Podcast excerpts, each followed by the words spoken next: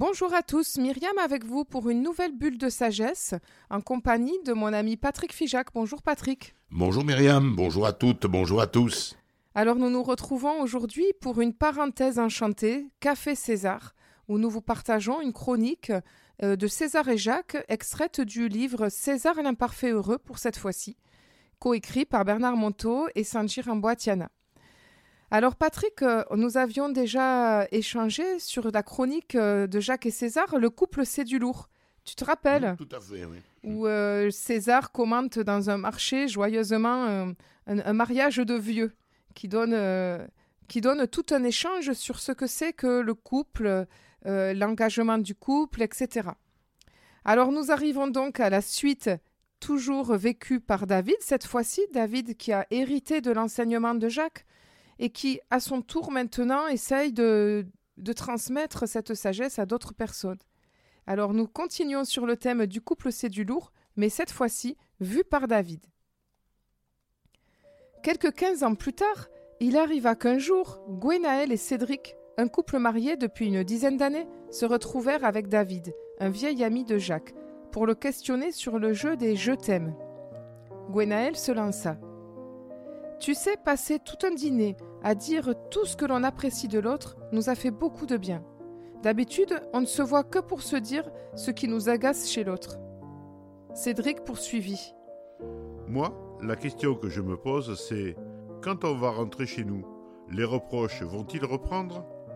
On est tellement pris par les tracas quotidiens du travail, des enfants, de la maison. Comment faire, David, pour retrouver de nouveau l'ambiance de cette soirée? Ému par ces deux amoureux qui se bagarraient pour sauver leur couple, David répondit Quand l'autre vous agace soudain, retirez-vous dans votre coin pour apprendre à passer des petits yeux qui voient dehors aux grands yeux qui voient dedans. C'est quoi les petits yeux? Questionna Gwenaël, du tac au tac, comme si soudain elle apercevait une solution à ces difficultés qu'elle ne voulait pas laisser passer. Si Jacques était là, il te dirait que ce sont les yeux de l'homme ordinaire quand il vit en couple.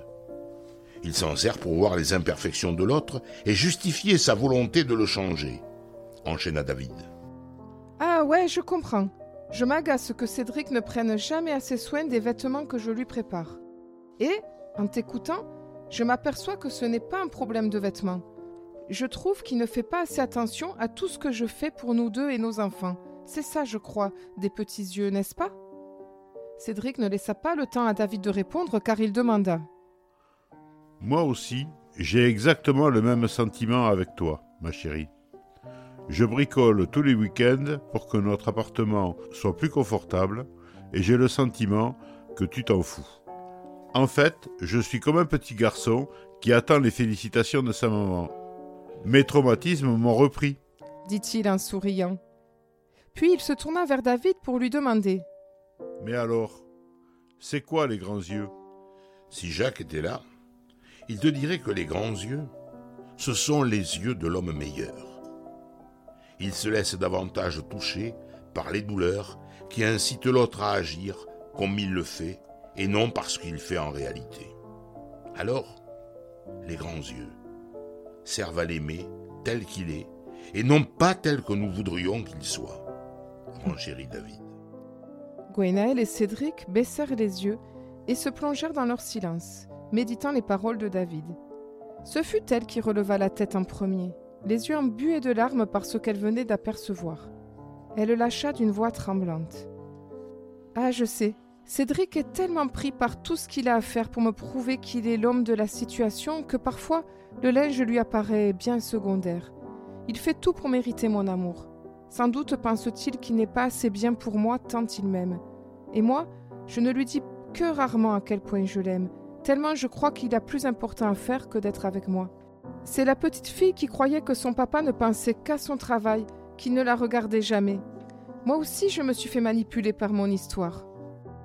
À son tour, Cédric releva la tête et se tourna vers sa femme pour la prendre dans ses bras, pendant qu'il lui confiait amoureusement à l'oreille.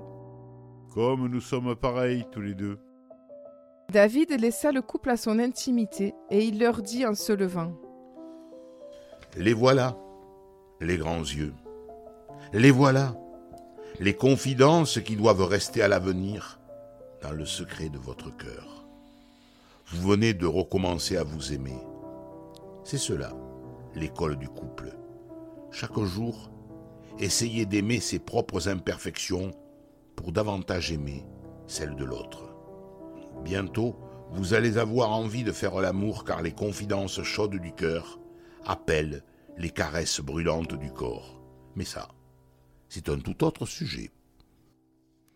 Alors nous allons rester sur ces quelques notes. Et merci pour cette lecture, Patrick et Robert, qui s'est joint à nous pour le personnage de Cédric.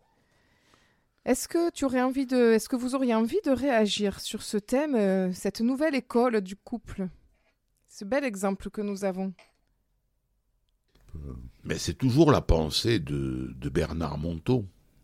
J'y pensais très fort quand euh, je, je, vous écoutais lire ce texte. C'est au fond la miséricorde. C'est d'abord être en mesure de prendre soin de ses propres misères, de les aimer, pour pouvoir aimer les misères de l'autre. Oui. Et finalement, euh, on, se retrouve en, couple avec le miroir de nos propres misères qui est ravivé, ravivé, ravivé, ce qui fait que c'est euh, pas toujours facile et pas toujours simple.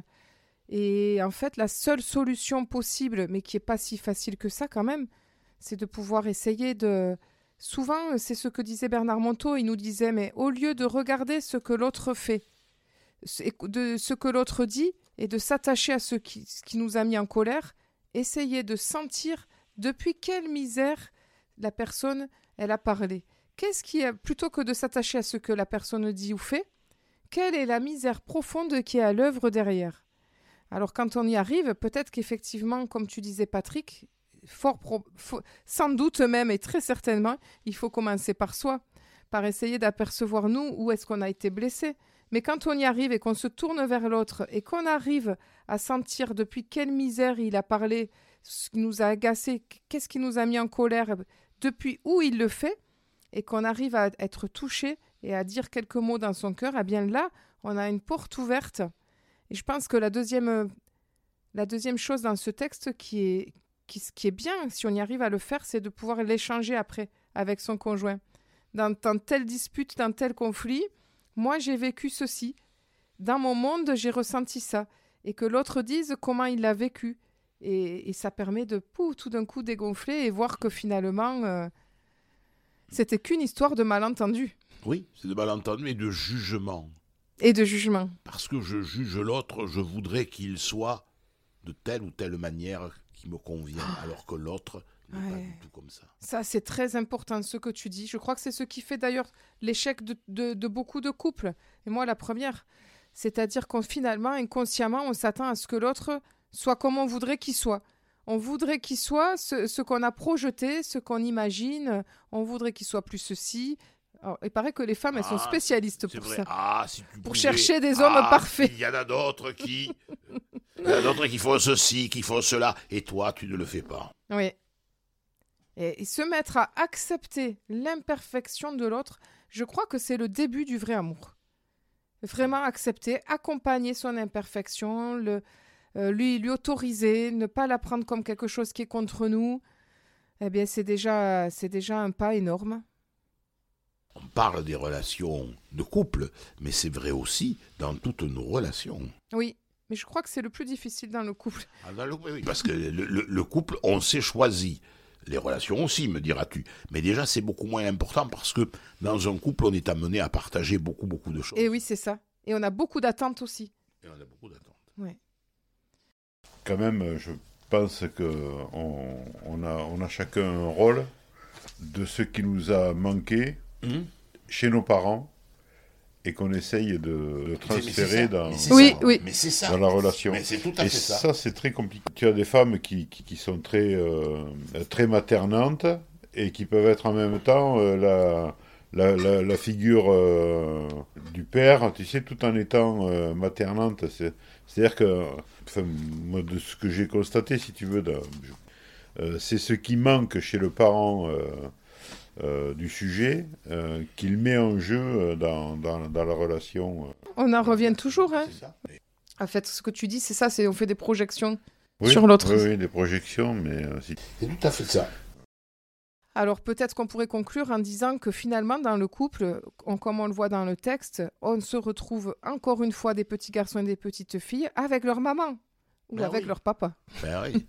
C'est- toujours, et je reviens à ce que je, je disais, euh, c'est la base de la philosophie de Bernard Monteau. Il y a toujours dans nos poitrines des petits garçons et des petites filles qui sont mal et qui appellent au secours. Et ça me fait penser à cette phrase du poète Rilke qui le disait, il y a au fond de nos poitrines toujours des petites filles, des petits garçons qui appellent au secours. Il faut aller vers eux, les rassurer. Comme de quoi on est toujours des petits garçons et des petites filles. Et que nos traumatismes, pour faire référence au texte que nous avons lu la fois dernière, sont toujours présents. Ils le resteront toujours. Oui, oui. Alors à nous d'en sourire. À nous d'en sourire. Soyons des imparfaits Heureux. heureux. Et sur cette très belle conclusion, j'aimerais quand même vous reparler de nos fameuses salles de pratique d'Arta Centraide 47, et il y en a une à Agen, où nous expérimentons des petites pratiques où on essaye justement d'apercevoir les projections que l'on fait, les projections que l'on fait sur l'autre. Et donc il y a une pratique avec les conjoints. Une petite pratique avec son conjoint, là où son conjoint nous a agacés, là où lui nous agace, et on essaye d'aller être touché par, euh, par ce qu'on aperçoit de sa misère et on essaye de lui dire dans notre cœur des mots de réconfort. Donc je vous invite à venir essayer, c'est chaque jeudi à 18h30. Je vous donne rendez-vous la semaine prochaine pour une nouvelle bulle de sagesse. Merci Patrick, merci Robert et belle semaine à tous.